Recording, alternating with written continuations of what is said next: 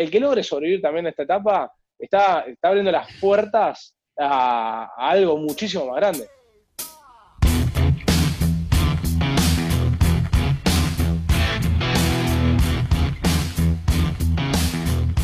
Santi de Panfilis fundó Little Blue, la empresa que viste egresados de Argentina y Latinoamérica desde hace 16 años. Fabrican 100.000 buzos por año, 3.500 colegios los usan y se volvieron una parte indispensable en la cultura de los alumnos de cuarto y quinto año.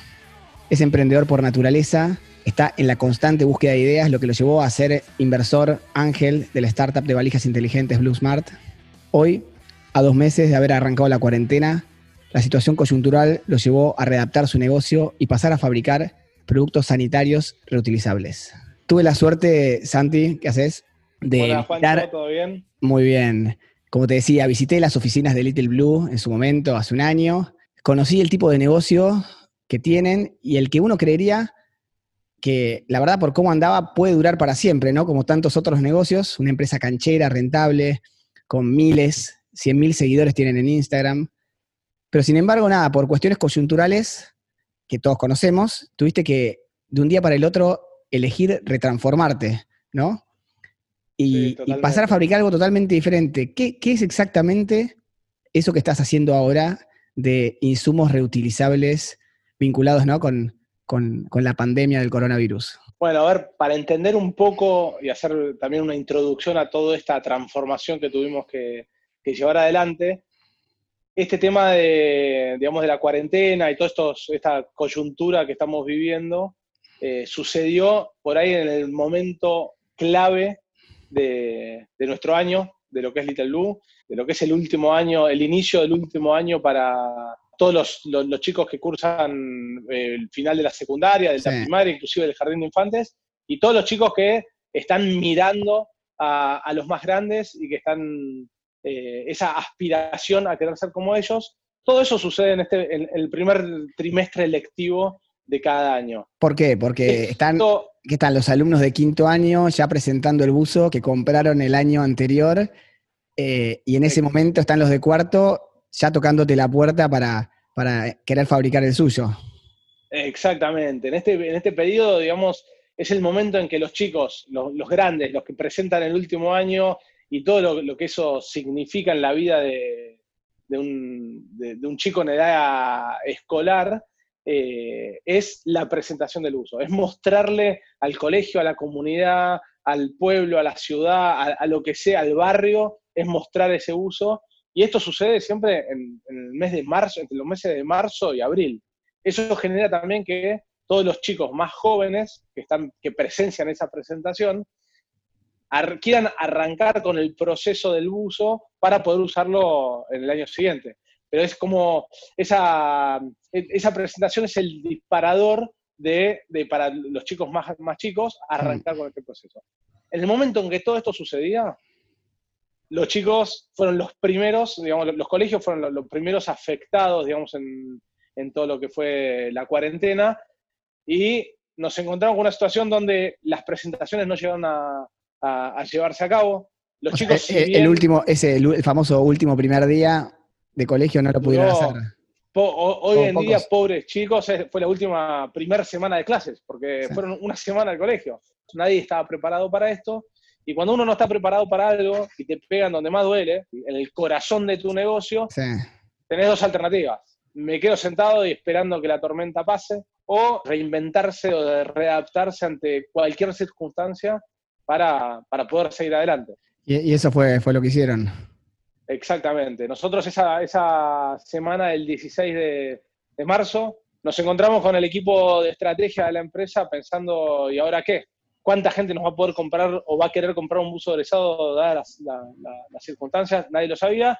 Entonces, no nos quedó más remedio que armar ese famoso plan B, esa, ese reinventarse, eh, ese instinto de, de, sobrevivir. ¿Y, pero qué es lo que, qué es lo que hiciste? ¿Qué, ¿Qué empezaste a fabricar? Bueno, ahí nos dimos cuenta que se iba a generar una demanda masiva de un producto que estábamos acostumbrados a verlo por la tele cuando, cuando te mostraban imágenes de, China o de, países asiáticos. Eso era todo lo que la relación que teníamos con un barbijo, sino la, otra pata era la, dentro de una sala de, operaciones. Hmm. Entonces dijimos, bueno, claramente se viene, se viene una etapa donde toda persona que vaya a circular por la calle va a estar necesitando este producto. Hmm. Y fue así como en esa semana del 16 de marzo dijimos, tenemos que ir para este lado.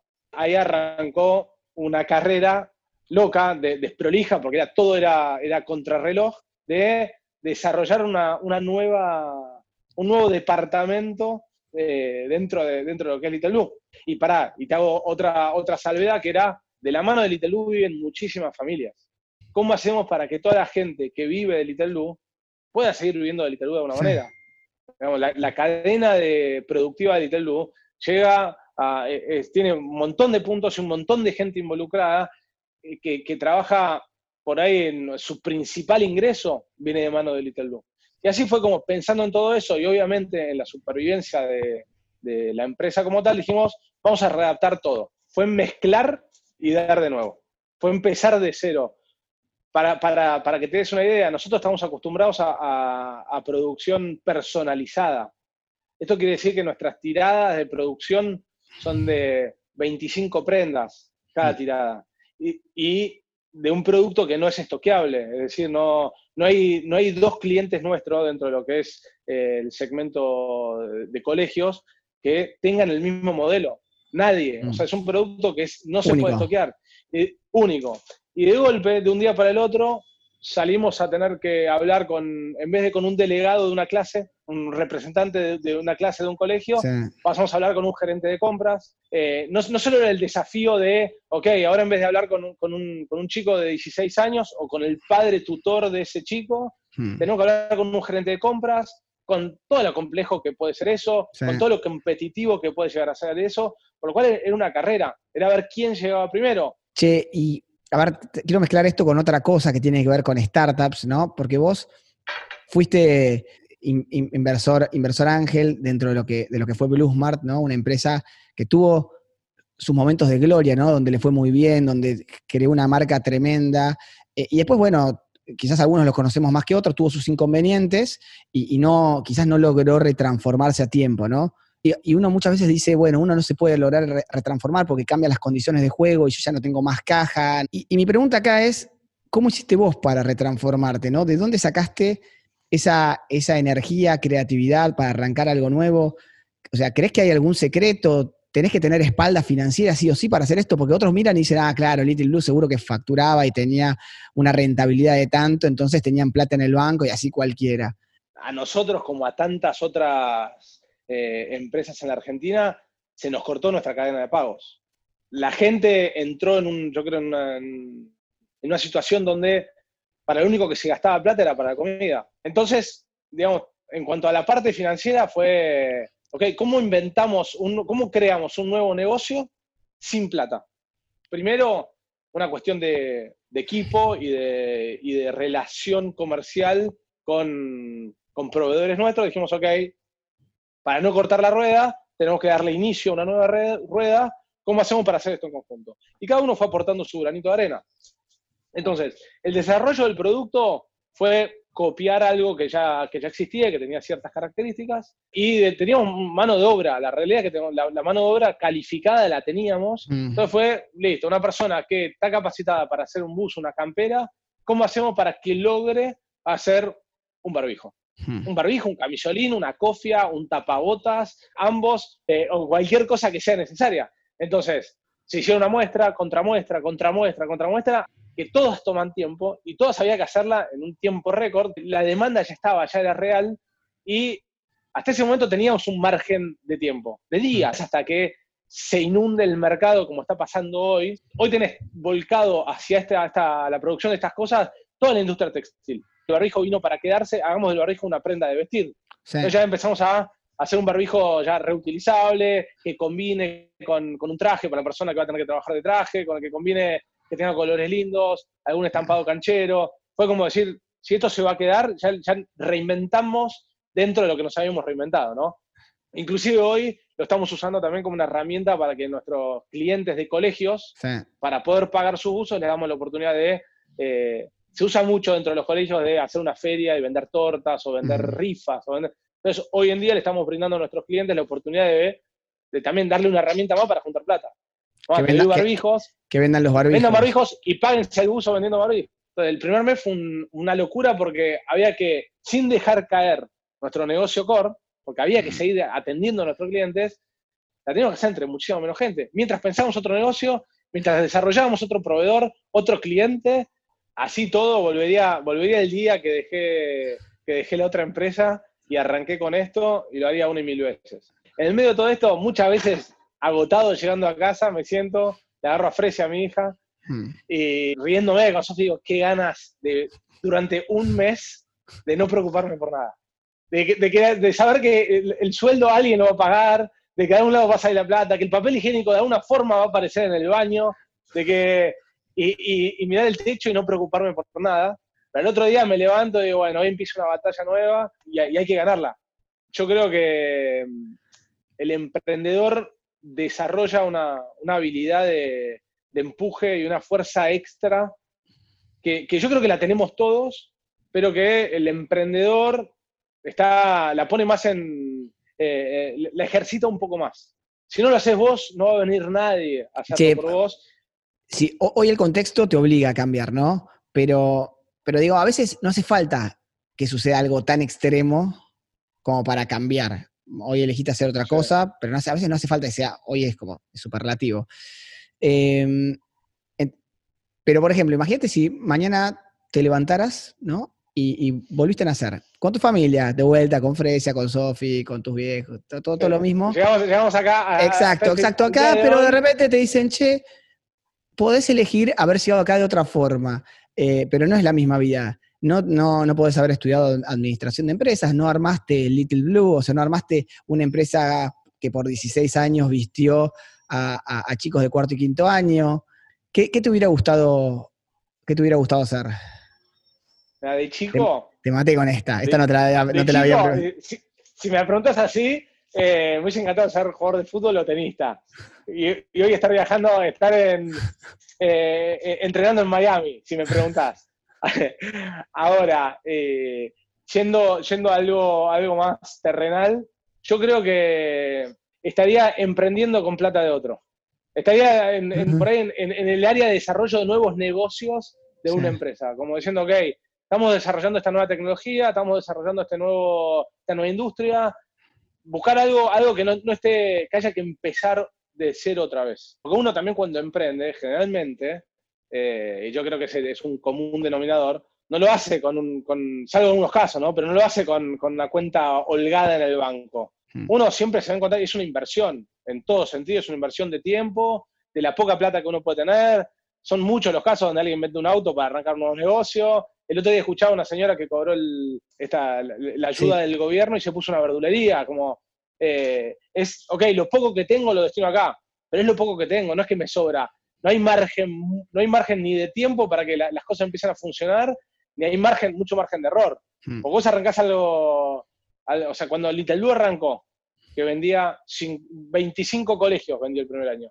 Si uno de esos 25 colegios llegaba a tener una falla que había que rehacer todo el pedido, era un problemón. Hmm. No es que no es que había, estaba esa ah. espalda para decir, ok, no pasa nada. Se podía derrumbar el negocio, es muy endeble. Bueno, eh, nada, creo, que hablamos un, buen ratito como, para, para tener material y, compartir a, otras personas. Te quería hacer la, última como para darle un cierre y es, tenés una trayectoria de muchos años haciendo esto. Particularmente esto te lo pregunto para cualquier contexto, pero quizás en este es como todavía más importante en este contexto de, de cuarentena, ¿no? ¿Cuál, sería ese mejor consejo que podrías hoy darle a un emprendedor, a un emprendedor que puede ser un emprendedor de tecnología, un emprendedor textil, un emprendedor gastronómico, cualquier tipo de emprendedor que, que hoy sobre todo la, está, pasando, la está pasando mal? Bueno, yo creo que este, si hay algo que me demostró eh, esta cuarentena es la importancia del equipo y la importancia del liderazgo dentro del equipo en estas circunstancias, desde hacer algo que no estaba preparado para hacer y hacerlo de buena gana, desde entender el contexto financiero y, que, y, dar una mano en eso. Hay mucha gente a mí que me dijo, tranquilo, yo entiendo lo que está pasando, no te preocupes, ya vamos a salir adelante, y te dan, te dan ese aire que necesitamos todos en este momento y hacerlos participar a todos. Esto, la, realidad es que eh, estamos atravesando una situación que nadie, nadie se le esperaba, nadie le eligió, no hay un responsable, eh, estamos todos en la misma. Y si no entendemos que estamos todos en la misma eh, y nos cargamos con la presión extra de tener que salir a responder ante todos como si estuviésemos en, en, una situación normal, nos estamos generando un problema mucho mayor que es eh, que, acá la energía que tiene la cabeza en este momento está limitada, ¿no? Y está sobreestresada por un montón de factores. Entonces, todo tiempo que gastemos, toda energía que gastemos en atender un problema que hoy nos hacemos más en la cabeza, o sea, que es menos problema del que nos mm. hacemos, es energía y es tiempo que no le podemos dedicar a reinventarnos. Es, mm. O sea, hoy en día toda energía que malgastemos es energía que atenta contra nuestro negocio. Entonces, siendo un buen comunicador dentro del equipo y tratando de alinear a toda la gente hacia lo que estamos viviendo y lo que necesitamos lograr, yo creo que es eh, una cuestión muy importante en este contexto. Hoy si no fuese por el equipo, hmm. No, estaría funcionando porque hubo un montón de cosas que hubo que empezar a hacer desde cero. Hmm. Y no fui ni yo solo, ni mi socio solo, ni nadie, nadie dentro de la empresa sola la que lo logró sino que uno levantó la mano y dijo, yo me subo al auto, voy a, repartir muestras a donde sea. Otro fue, dijo, yo me encargo de que la tela esta que nadie consigue aparezca acá. Otro está negociando con el proveedor nuestro para que eh, para arrancar a, la producción y poder pagarle a plazo más allá de las circunstancias en las que está. Todo eso es, eh, es gente sumando esfuerzos y alineándose tras un mismo objetivo que, si quieres a fin de cuentas, es sobrevivir pero el que logre sobrevivir también a esta etapa está, abriendo las puertas a algo muchísimo más grande.